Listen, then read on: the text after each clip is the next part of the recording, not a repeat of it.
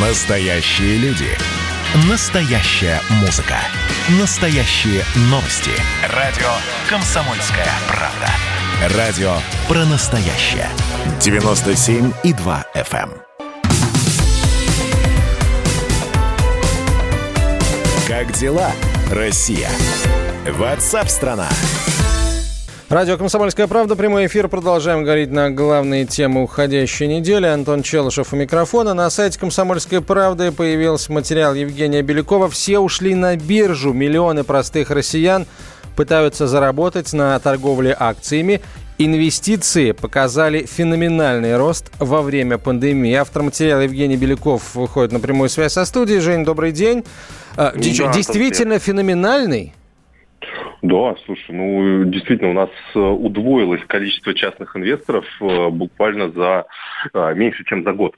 А, То есть у нас сейчас порядка 6 миллионов брокерских счетов открыто. Это очень-очень много. То есть для сравнения, всего три года назад был миллион триста. А, То есть рост феноменальный, особенно в последние два года количество, ну так, в геометрической прогрессии, скажем так, растет количество частных инвесторов.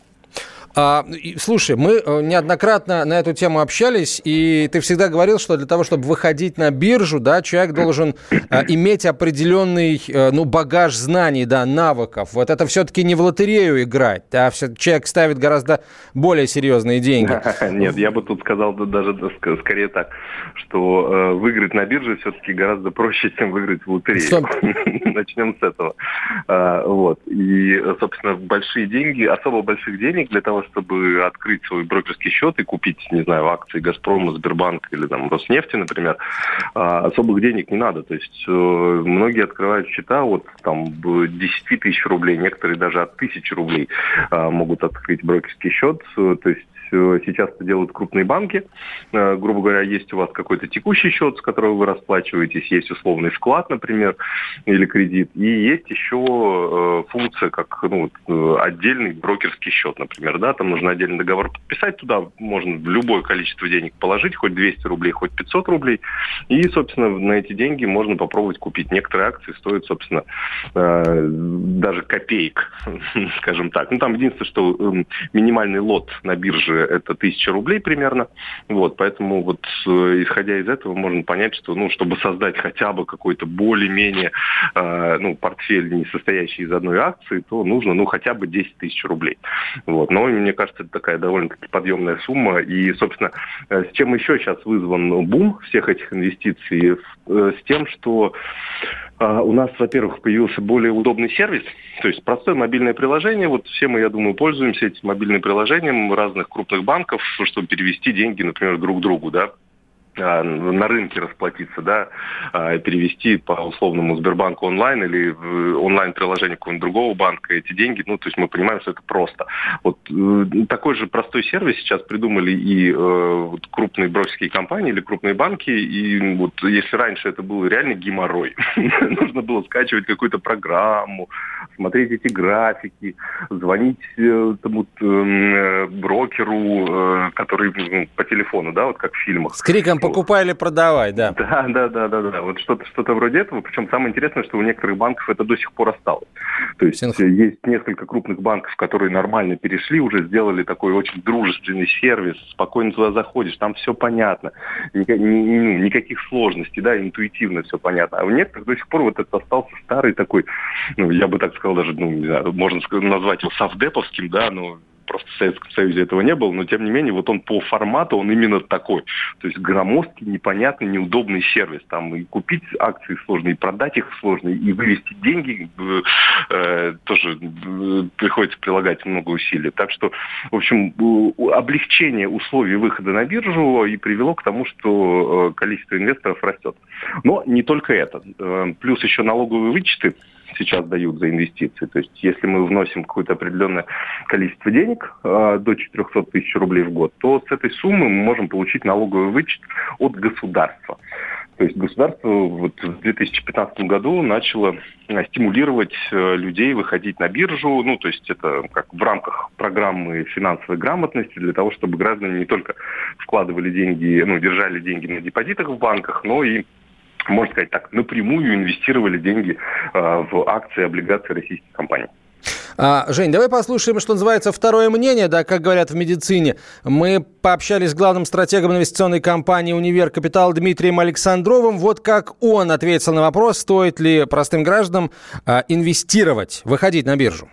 На рынке акций, вообще на бирже сейчас, на фондовых рынках ситуация, с одной стороны, хорошая, благоприятная, потому что, ну, в общем, риски сократились э, более-менее. Та проблема, которая весной возникла с принудительной остановкой всей экономики глобальной, наверное, уже не повторится. На фоне тех беспрецедентных мер по предоставлению ликвидности, которые предприняли Центробанки в Европе, в Соединенных Штатах, вообще во всем мире, и плюс вливаний со стороны правительств, э, рынки акций, особенно акции, конечно, очень сильно выросли. Поэтому, с одной стороны, вроде бы все хорошо, и хочется поучаствовать еще хотя бы в остатках этого роста. С другой стороны, не надо здесь, конечно, спешить, потому что никогда рынок не растет э, безостановочно, тем более в нынешних условиях, ну, никуда проблемы не делись. То есть ликвидностью, может быть, немножко притушили тревогу инвесторов, но проблем в экономике этим не решили. И более того, вот угрозы обострения противостояния США с Китаем, э, риски санкций на нашу страну.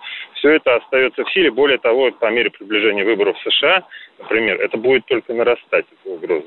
Поэтому сейчас лучше, если и хочется войти на рынок акций, то, конечно, наверное, доля акций ну, не должна превышать там, 20-30% от совокупного портфеля вашего. И больший объем средств э, целесообразнее размещать в облигациях, более-менее коротких, то есть с близкими сроками погашения, до трех лет. При этом можно диверсифицироваться в различные валюты, потому что есть облигации, еврооблигации российских эмитентов, которые доступны для неквалифицированных инвесторов, то есть, по сути, для любого, кто хочет торговать на рынке, и они номинированы могут быть не только в рублях, но и в долларах, и даже в евро. Нужно иметь возможность вкладывать в те активы, которые при необходимости можно либо быстро обратить в деньги, либо под их обеспечение привлечь дополнительную ликвидность, если эту возможность дает ваш брокер.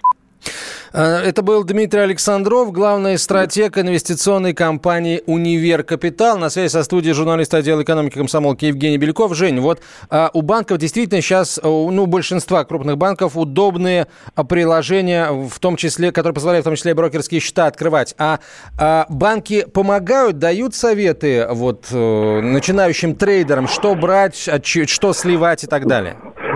Самое главное, я бы э, хотел предостеречь. Ну, вот Дмитрий правильно сказал, что риски всегда есть. И э, сейчас особенно они достаточно высоки. Э, поэтому здесь нужно понимать, что э, игра на бирже, э, она не должна быть игрой.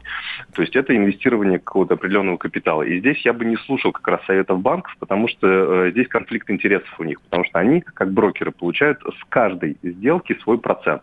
Поэтому э, они, конечно же, будут вас учить торговать как можно больше, продавать покупайте, покупайте, давать вам какие-то сигналы угу. и так далее. Лучше этого не делать, лучше инвестировать пассивно, как говорят, то есть покупать каждый месяц, например, определенное количество акций и, собственно, вот э, и ждать свой инвестиционный капитал, да. Спасибо. Это наиболее...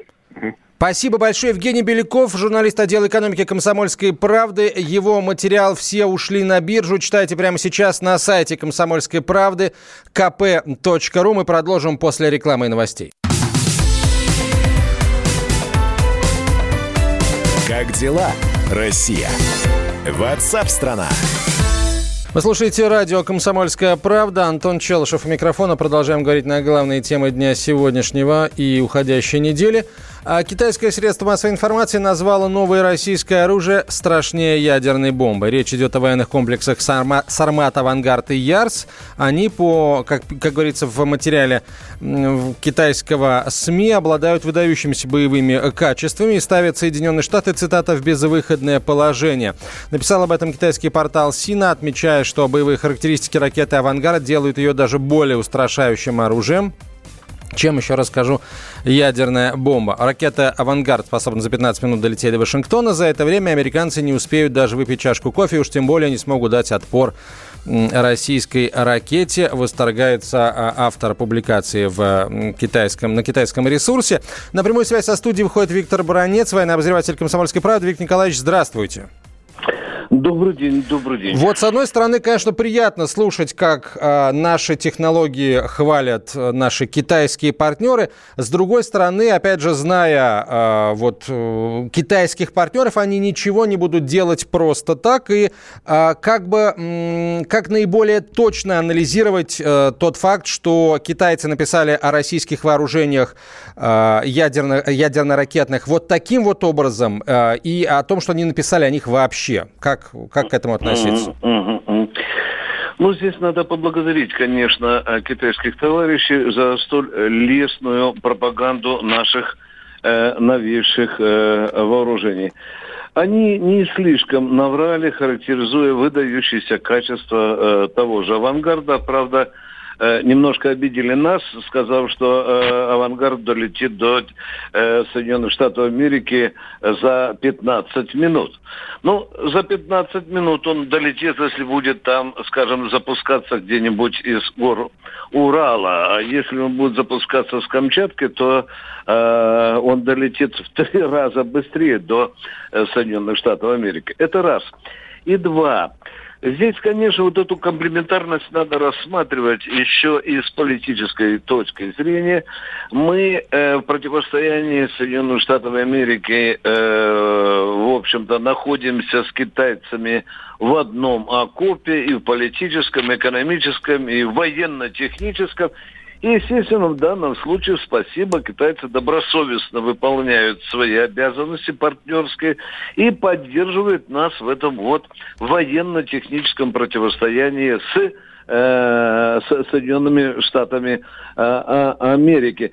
Я э, позволю себе напомнить, что буквально на днях ошарашил Мил Трамп, помните, э, тем, что у них есть там оружие, которого нет ни э, у Си, нет у, у, у, у, у Путина и так далее.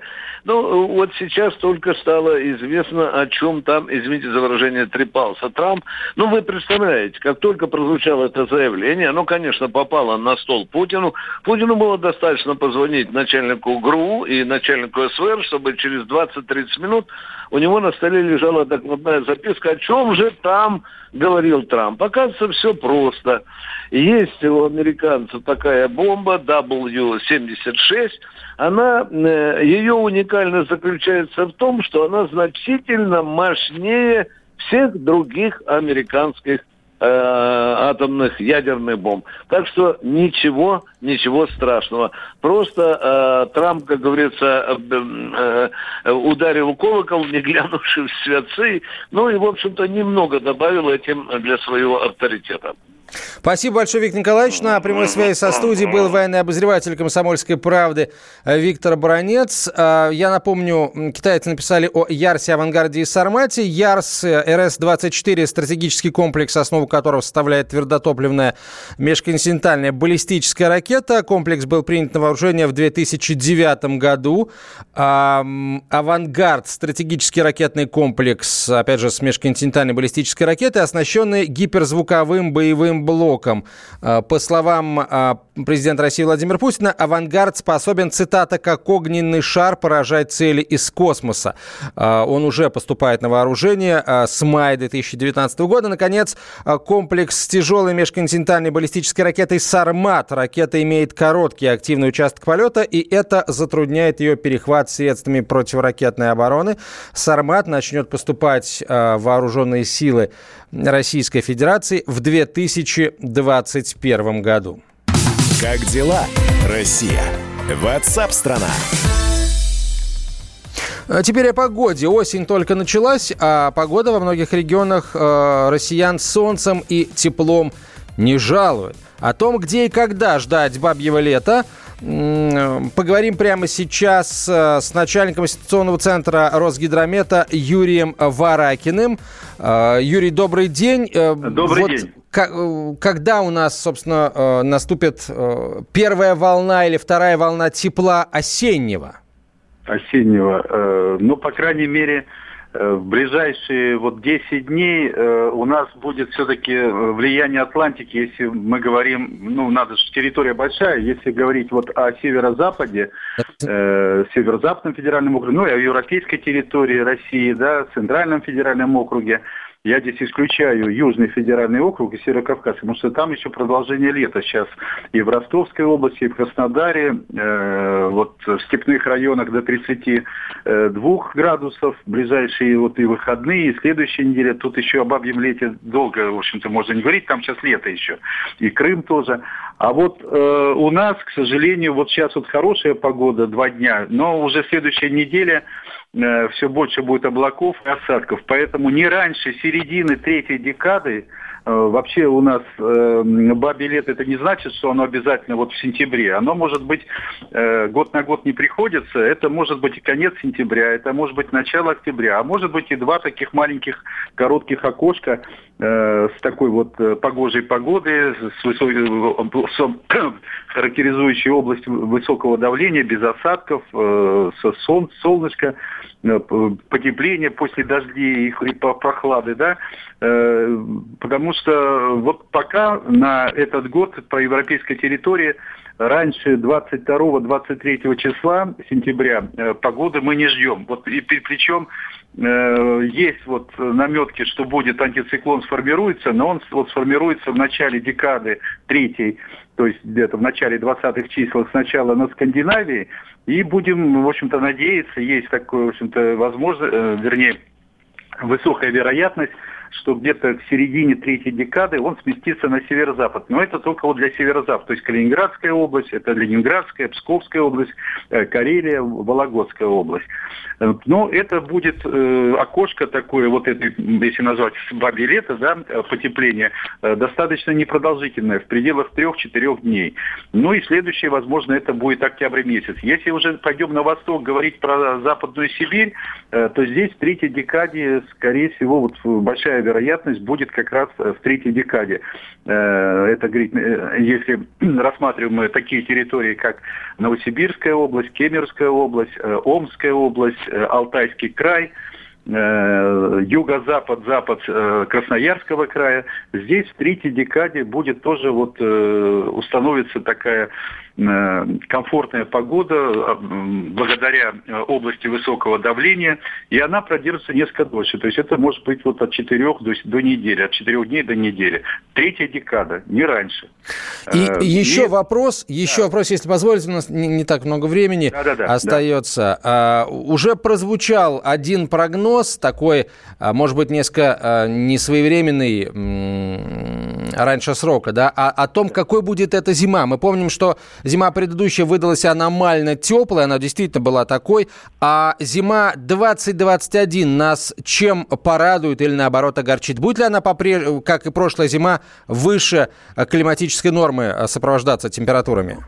Я тут не погрешу, э, сказав, что, конечно, это вероятностный такой прогноз, то есть нельзя определенно сказать э, вот уже сегодня, э, какая будет зима. Но то, что сохранится тренд на мягкие зимы на европейской территории, да, то есть э, до Урала, по крайней мере, вот э, на большинстве э, субъектов европейской территории, от Санкт-Петербурга до Москвы и туда дальше, да, до Поволжья, э, что, в общем-то, скорее да, чем нет, что зима будет тоже не холодной, э, потому что пока вот, э, если все предыдущие месяцы и Э, нам все-таки две трети у нас мировой океан, и он, в общем-то, среднемесячные, среднедекадные темпер... или, э, так сказать, сезонные температуры Атлантики говорят о том, что, скорее всего, все-таки зима будет мягкая.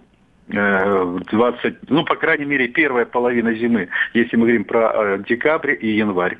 То есть такая же мягкая, как в прошлом году? Ну, а, аналогично ничего не бывает. Mm-hmm. Это как снаряд не падает дважды mm, в одну воронку. То есть, потому что, э, ну, у нас каждый год, э, год на год не приходится и по осадкам, и по температуре. Но то, что в целом, если говорить о среднемесячных температурах, допустим, декабря, января, тогда, скорее всего, они будут несколько выше, чем э, многолетние вот, по климатическим данным. Что ж, Юрий, спасибо. Спасибо вам большое. На прямой связи со студией был начальник ситуационного центра Росгидромета Юрий Варакин. Итак, бабье лето будет. Зима, скорее всего, будет теплой. Как дела, Россия? Ватсап-страна! страна